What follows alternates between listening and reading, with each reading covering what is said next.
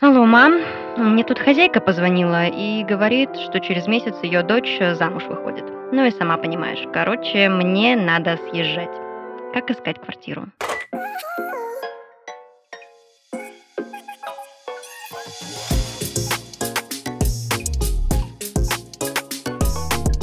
Привет! Вы слушаете подкаст «Алло, мам», в котором я помогу вам справиться со сложностями самостоятельной жизни. Этот подкаст мы делаем в студии Red Barn.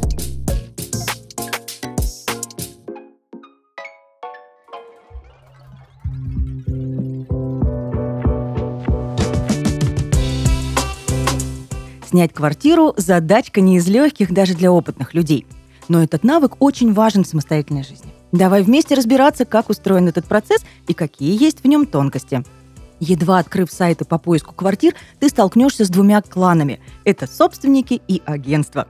Первый вариант для нас, конечно, более привлекателен. Если удачно найти собственника, весь процесс обойдется значительно дешевле.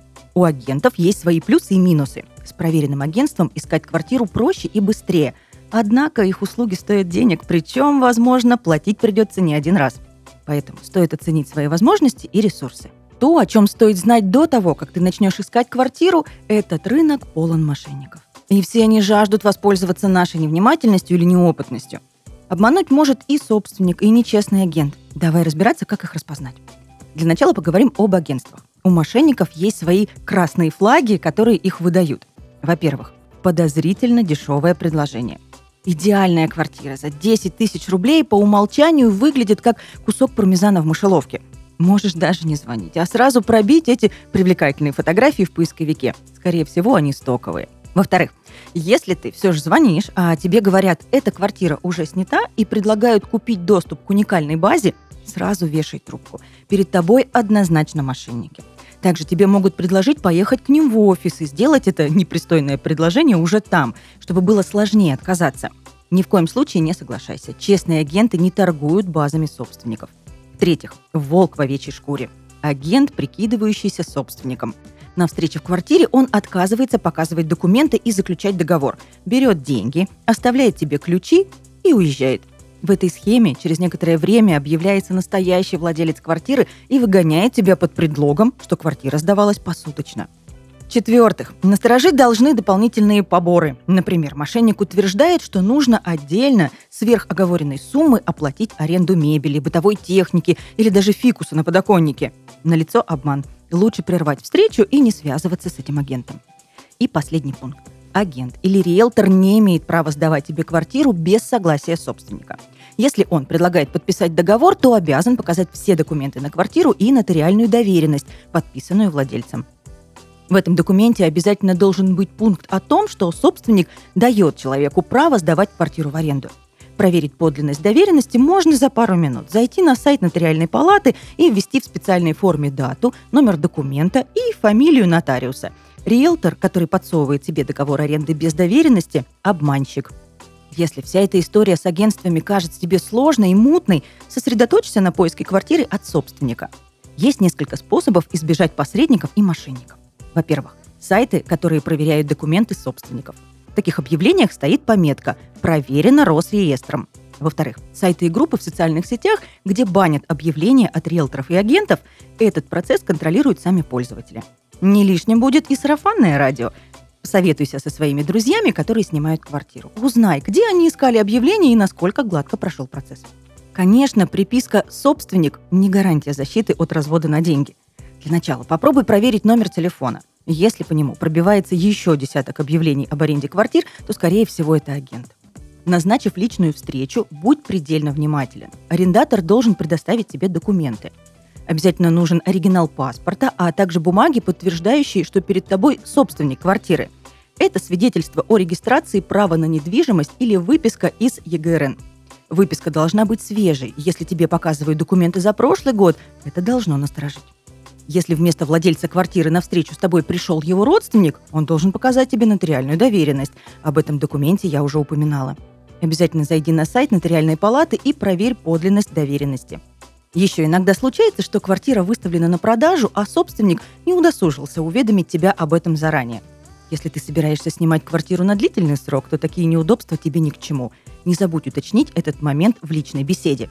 Или заранее проверь на сайте объявлений, не выставлена ли эта квартира помимо раздела «Сдам» в разделе «Продаю». Если владелец квартиры человек зрелых лет, не лишним будет заранее поинтересоваться, нет ли у него взрослых детей, которым может внезапно потребоваться эта квартира. Экстренный переезд из-за свадьбы сына арендодателя – не лучшая перспектива. Теперь поговорим о договоре.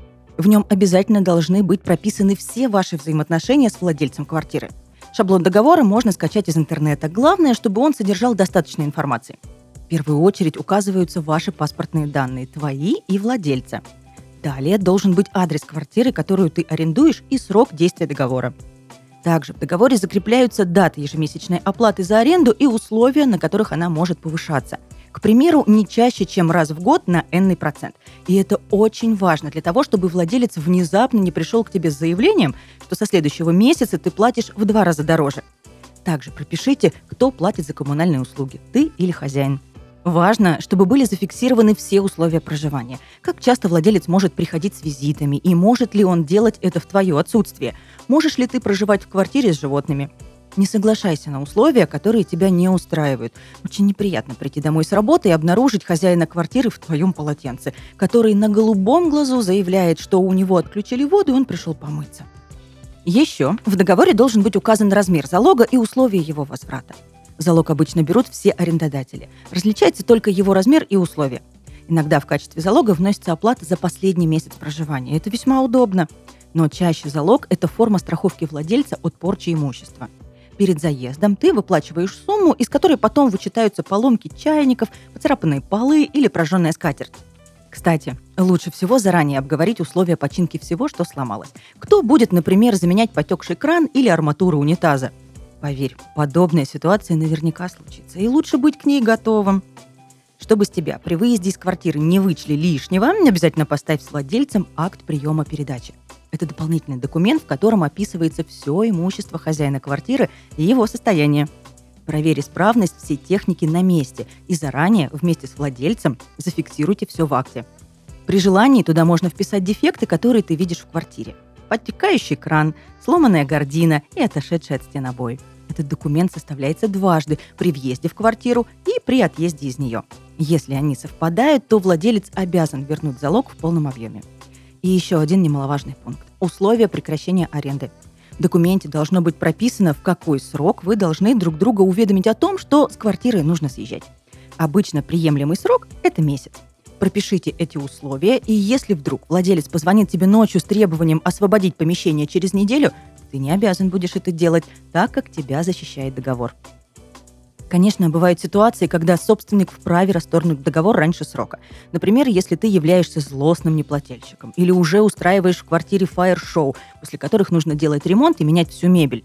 Все это тоже должно быть прописано в договоре. В завершении еще несколько советов. Перед тем, как арендовать квартиру, изучи рынок жилья в своем городе и в том районе, где ты планируешь снимать.